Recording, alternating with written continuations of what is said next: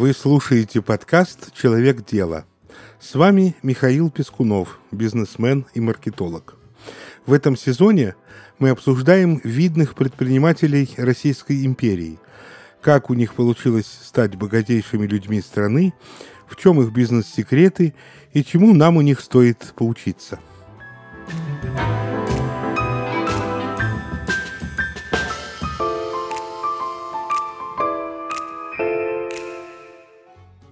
Они прошли долгий путь от крепостных христиан до купцов до революционной России.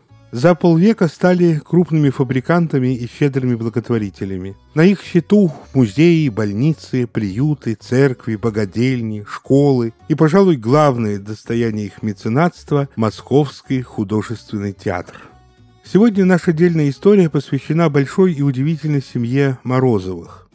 Как так вышло, что их фамилия стала синонимом российской благотворительности? Давайте разбираться. Когда вы решите создать свой стартап, то в первую очередь нужно думать над идеей продукта. Реального продукта, которым захотят платно пользоваться люди как можно чаще – не пытаясь объять необъятное, начинайте с малого и будьте ближе к насущным потребностям большинства людей. И не ленитесь, сделайте все возможное, чтобы продвинуть свою идею. Именно так поступил основатель династии Морозовых Савва Васильевич. Будучи крепостным крестьянином у помещика Рюмина в селе Зуево Богородского уезда Московской губернии, он трудился ткачом на небольшой шелковой фабрике Федора Кононова, когда ему выпал жребий идти в солдаты. В то время он уже мечтал о собственном деле, хотя и получал всего 5 рублей ассигнациями, а терять 25 лет из-за службы в армии совсем не хотел. Пришлось направлять всю предприимчивость на то, чтобы упросить работодателя судить ему крупную сумму. Владелец предприятия Кононов, желая привязать к себе такого хорошего работника, деньги дал. Сава Васильевич понимал, вернуть долг из того жалования, которое он имел, не сможет. Тогда решение вопроса обернулось реализацией мечты о собственном деле. Перейдя на сдельную оплату труда и работая всей семьей, долг был возвращен за два года. А в 1779 году он женился на Ульяне Афанасьевне, которая славилась своим умением красить ткани. За женой он в приданное получил 5 рублей и в том же году открыл свою фабрику. Морозов-старший по своей энергии и оригинальности не только не уступал сегодняшним предпринимателям мирового уровня, но и большинство из них мог бы за пояс заткнуть. Известно, что он ради дела своего был готов на все. Прямо сейчас можете представить, как он, крепостной крестьянин, русский мужик, надевал на рассвете лапти, брал мешок с шелковыми лентами, которые ловко умел готовить, и шел пешком в Москву из деревни Зуева. Там он продавал изделия в дома именитых помещиков и обывателей столицы и возвращался домой каждый день по 80 километров пешком с единственной мечтой устроить свою ткацкую мануфактуру. Конечно, и товары были хороши на редкость, и купец был посконно честным. Вскоре скупщики сами выходили далеко к нему навстречу, зная, по какой дороге ходит Савва Васильевич. Шли конкурентами, чтобы первыми перехватить выдающиеся морозовские товары, высоко ценившиеся в московских семьях. А потом была и собственная мастерская. К 1811 году в ней работало уже 10 станков, которые обслуживались 20 наемными работниками. В год они выделывали до 200 кусков шелкового товара на общую сумму в 1,2 тысячи рублей, и прибыль росла с каждым годом. Кроме изготовления и продажи тканей, источником миллионов опять-таки послужила честность нашего героя. Окрестные крестьяне сносили к нему деньги на хранение и тем самым увеличивали оборотные средства.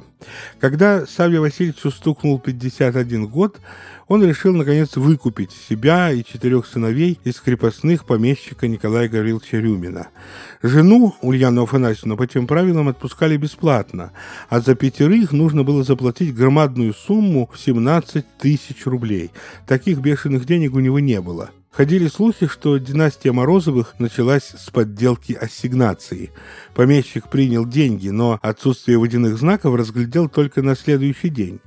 Тут бы дело получило огласку, наказание было не избежать, если бы не прошлое самого Рюмина. Он сам когда-то был крепостным. Они договорились, что Савва сполна с ним расплатится, когда будет крепко стоять на ногах. Как бы там ни было, строительство новой ткацкой мануфактуры в Никольском началось. Давняя мечта о собственном масштабном деле сбывалась, но его дело, пожалуй, не стало бы настолько успешным, если бы не одна рискованная сделка. В 1841 году Морозов заключил договор с молодым оборотистым немцем, бароном из Вольного Бремена Людвигом Кнопом. Тот в обмен на паи будущей компании пообещал привезти на Морозовскую фабрику английских специалистов и оборудование, которого у нас еще не знали. Так в России появились впервые машины для придения и ткачества фирмы Platt Brothers с паровыми двигателями. Уже скоро иностранцы учили подмосковных крестьян обращаться с техникой, а бизнес Саввы получил стремительное развитие. Любопытно, что на момент заключения этого договора Морозову был 71 год. Человек, обладавший уникальными предпринимательскими способностями, живым умом и производивший в уме сложнейшие вычисления, был неграмотен и право подписи всех документов передал сыновьям. А их у него было пять – Елисей, Захар, Абрам, Иван и Тимофей. Первый сын, главный помощник Савы Васильевича, Елисей Савич, после женитьбы отделился от отца. В 1837 году открыл там же в Никольском маленькую красильную фабрику. Вначале он вел дела скромно, потому что основное внимание уделял не развитию своей фабрики, а изучению религиозных вопросов. Делами предприятия больше занималась его супруга Евдокия Демидовна. Собственного ткацкого производства до 1864 года у них не было. Его бизнес представлял собой раздаточную контору. Они покупали пряжу и раздавали ее мастеркам, посредникам между ним и ткачами, которые работали в деревнях, близлежащих и далеких уездов, либо в своих домах, либо в светелках с ткацкими станами, принадлежавшими тем же мастеркам.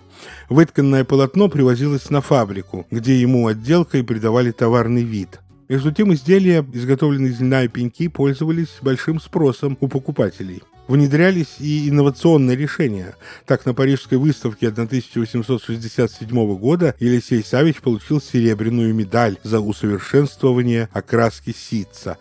Впрочем, совсем скоро Елисей Савич оставил фабричные дела, передав их ведение в руки своего сына Викулы, Товарищество Викулы Морозова с сыновьями официально начало действовать 1 января 1883 года. Делали там э, хлопчатобумажные ткани, меткаль, бязь, репс и другие не менее востребованные. Отдельно нужно сказать об отношении к работникам. Как писал его современник, московский бытописатель Покровский, Викула Елисеевич из всех Морозовых один выделялся замечательной гуманностью к фабричным, служащим и всем с ним и его фирмой и дела имеющим. И это было правдой. За время работы фабрик товарищества число занятых на них рабочих увеличилось с 16 человек до 13 тысяч. Если на многих мануфактурах того времени был установлен 12-часовой рабочий день, то на фабриках товарищества смена длилась 6 часов. Рано утром в понедельник заправлялись предельные машины, и в 6 часов утра начиналась работа первой смены. В 12 часов дня рабочие сменяли друг друга, а спустя еще 6 часов пересменка повторялась. Каждый рабочий имел расчетную книжку с описанием условий найма и системой штрафов. Отметим, что размеры санкций были крайне низкими по сравнению с другими предприятиями Морозовых. Служащие обеспечивались жильем, для чего строились казармы и дома за счет товарищества. Оборудовались общие кухни, работал водопровод с артезианской водой, проводилось паровое отопление. В отдельном здании размещалась фабричная больница на 42 койки, выросшая потом до 108 мест. Рабочие лечились бесплатно и оставались там до полного выздоровления. Сыновья Сергей и Иван Викуловичи продолжили семейное дело, когда Викула Елисеевич занемог и вскоре умер. Нам, современным бизнесменам и маркетологам, может показаться удивительным тот факт, что тогда, в 1894 году, впервые заработало потребительское общество. Рабочие фабрики, мужчина или женщина, покупал пай за 5 рублей и мог рассчитывать как на долю прибыли от деятельности общества, так и на нужные товары хорошего качества по низким ценам, которые продавались в магазине, принадлежавшем такому кооперативу. Причем покупки отпускались не только за наличные, но и в кредит. Каждый имел расчетную и заборную книжки, куда заносилась вся информация о расходах, в том числе и о сделанных взносах и о доходах. Такой э, дерзкий для того времени ход стал устойчивым конкурентным преимуществом бизнеса-фабрикантов. О порядочности и новаторстве семьи Морозовых по Москве ходили легенды. Павел Афанасьевич Бурышкин в книге «Москва купеческая» отмечает, что с именем Морозовых связуется представление о влиянии и расцвете московской купеческой мощи. Эта семья, пишет он, разделившаяся на несколько самостоятельных и ставших различными ветвей, всегда сохраняла значительное влияние и в ходе московской промышленности, и в ряде благотворительных и культурных начинаний. Поговорим о других сыновьях Савы Васильевича. Иван Савич не любил мануфактурного дела и вскоре после смерти отца выделил свой капитал. Младший сын семейства Тимофей Савич 1850 года, вплоть до своей смерти в 1889 году, был единоличным владельцем фабрик, построенных Морозовым-старшим. Он был единственным из наследников, кто не испытывал на себе крепостного права, и я думаю, что решение основателя династии было вызвано именно этим фактом.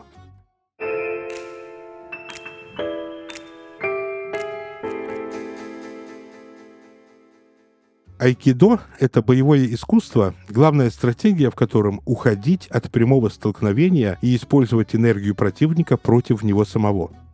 Философия айкидо оказалась настолько универсальной, что используется и в психологии, и в бизнесе.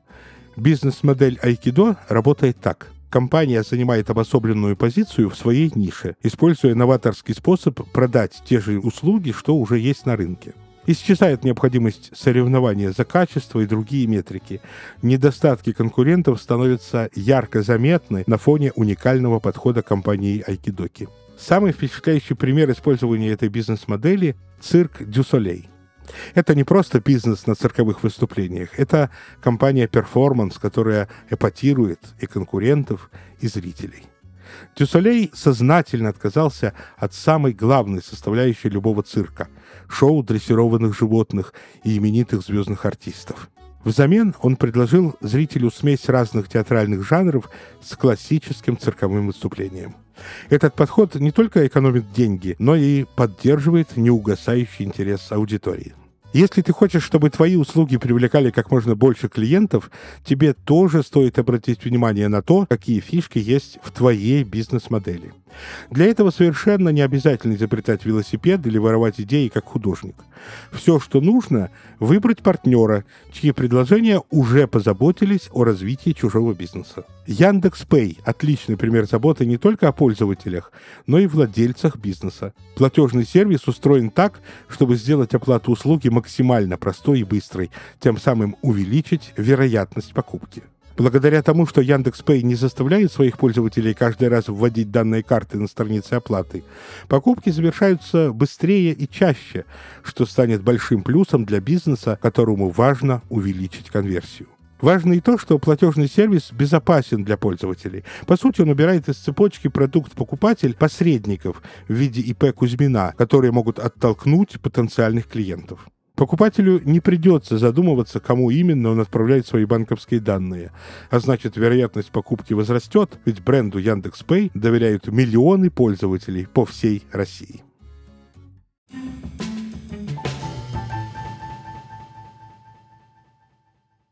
Никольская мануфактура, которую семья открыла еще в 1830 году, вошла под его управление разрозненная структура. Шесть главных – бумагопредельная, ткацкая, красильная, набивная, отбельная, отделочная и девять вспомогательных производств – чугунолитейные, газовые, химические заводы, слесарные токарные мастерские, электростанция, торфоразработки, собственные железнодорожные пути, соединенные со станциями Московской Нижегородской дороги, живой и сложно устроенный организм, успешная и согласованная работа которого зависит от многих факторов, о которых Тимофей Савич мог лишь догадываться.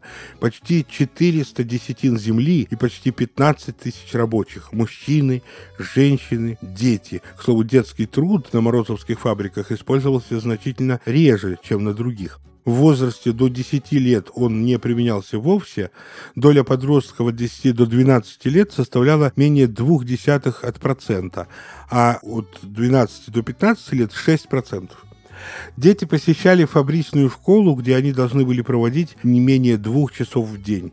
Такая гуманная позиция – редкое явление для времени, когда государство еще не вмешивалось в отношения предпринимателя и работника. Трудами Тимофея Савича на Никольской мануфактуре был создан полный производственный цикл текстильного комбината от переработки хлопка до получения конечного продукта. В этом отношении мануфактуру Морозовых можно считать первопроходцем в Российской империи. В числе первых они начали завозить хивинский бухарский хлопок после присоединения этих территорий к России. Морозовы никогда не прибегали к услугам рекламы. Безупречное качество их продукции говорило само за себя. Товарищество Никольской мануфактуры сообщало о себе только в специализированных информационных изданиях, приготовленных к общероссийским и всемирным выставкам. Отдельно нужно сказать о роли жены в жизни Тимофея Савича. Мария Федоровна была старше его на 7 лет, но поддерживала мужа во всех начинаниях. По воспоминаниям современников, это была женщина очень властная, с ясным умом, большим житейским тактом и самостоятельными взглядами. Впрочем, сам Морозов ей мало в чем уступал. У обоих был независимый характер, тем удивительнее, что их почти сорокалетняя совместная жизнь была счастливой. Тот редкий случай, когда две личности не боролись за лидерство, а дополняли друг друга. За год до кончины Тимофей Савич написал завещание, по которому все завещал жене в полную собственность и в неограниченное владение и распоряжение. Имущество завещанной супруги составляло 6 миллионов рублей.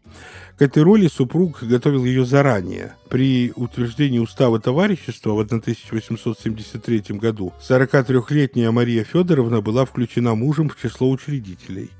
В 1883 Тимофей Савич выдал жене доверенность на управление имениями, покупку земель, получение денег. Можно сказать, что между ними установилось такое доверие, когда муж верил жене как самому себе. По данным Министерства финансов, на 1890 год Никольская мануфактура занимала по объему производства второе место среди всех российских предприятий, произведя товаров на сумму в 13,3 миллиона рублей, при числе рабочих 17,3 тысячи человек. Ее продукция пользовалась огромным успехом по всей России, экспортировалась в Китай, Персию и ряд европейских стран. Тому способствовало высокое качество тканей, которые отличали изящный рисунок и прочный окрас. За 34 года существования ее основной капитал вырос от 5 в 1873 до 15 миллионов рублей в 907. За этим успехом стояла дальновидная стратегия хозяйки дела – Марии Федоровны Морозовой. Впрочем, были у нее и свои причуды. А, интересно, например, что при ней на мануфактуре было внедрено, широко использовалось электричество, тогда как дома она электричество не любила и всегда пользовалась свечами. А еще она была аккуратисткой и бесконечно мучила слуг, заставляя протирать дорогим одеколоном дверные ручки и все предметы, к которым прикасались посторонние. Прожила она 81 год, но ее долгую жизнь никак нельзя назвать беззаботной. Она пережила единственного и любимого мужа на 22 года. Помимо управления таким громаднейшим предприятием, на ее долю пришлись и самоубийство дочери, и загадочная смерть сына Савы Тимофеевича, о котором мы скажем отдельно. Ей всегда помогало неукоснительное следование христианским обычаям и обрядам. Традиция поминальных раздач была прописана в завещании Марии Федоровны, и после ее кончины заказывались молитвы в десяти церквях и монастырях. Особенно щедрыми были денежные раздачи в день похорон, а потом на девятый, двадцатый и сороковой поминальные дни. По завещанию Морозовой были оплачены обеды на тысячу человек в двух московских бесплатных столовых, где питались бедняки и бродяги.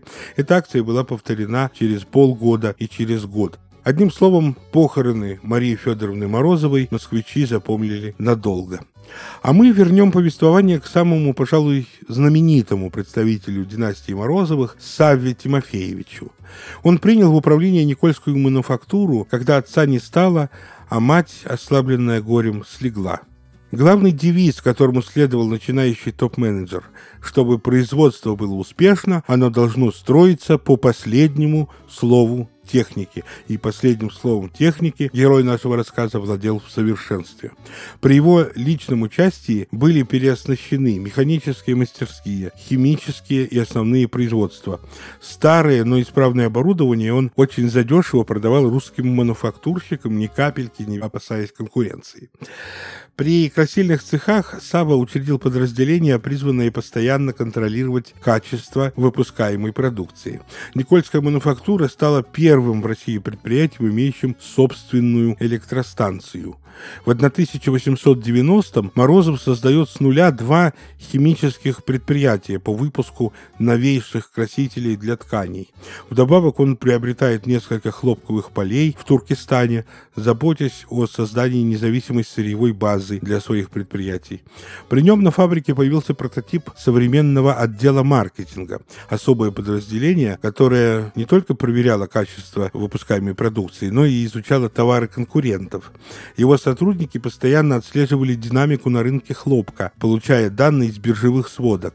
Благодаря этому составляли весьма точные прогнозы, когда цены на сырье упадут, чтобы сэкономить на закупках. Савва Тимофеевич Морозов – символ загадочности русской души. Что может быть непонятнее для иностранца, чем расчетливый коммерсант, оказывающий бескорыстную помощь частному театру? Или богатейший капиталист, который поддерживает революционные движения, тем самым подписывая себе и своему сословию смертный приговор, срок исполнения которого заранее неизвестен? Легко в России богатеть, а жить трудно, горько заметил как-то Савва Тимофеевич. Эти пророческие слова актуальны и в наши дни, когда цена слова бизнесмена крайне низка, а про честь и мораль стараются и вовсе не вспоминать. Чего, впрочем, никак не скажешь о династии Морозовых, легенды о щедрости и меценатстве которых гуляют по Москве до сих пор. Столь масштабных проявлений благотворительности, как те, о которых вспоминают все знавшие представители фамилии лично, Российская империя еще не знала. Завершим свой выпуск словами из выступления Савы Тимофеевича на Нижегородской ярмарке, одним из организаторов которой он был. Богато наделенной русской земле и щедро одаренному русскому народу не пристало быть данниками чужой казны и чужого народа. Россия, благодаря своим естественным богатствам, благодаря исключительной сметливости своего населения, благодаря редкой выносливости своего рабочего – может и должна быть одной из первых по промышленности стран Европы. думаю, что эти слова так хороши, что комментарии тут излишни.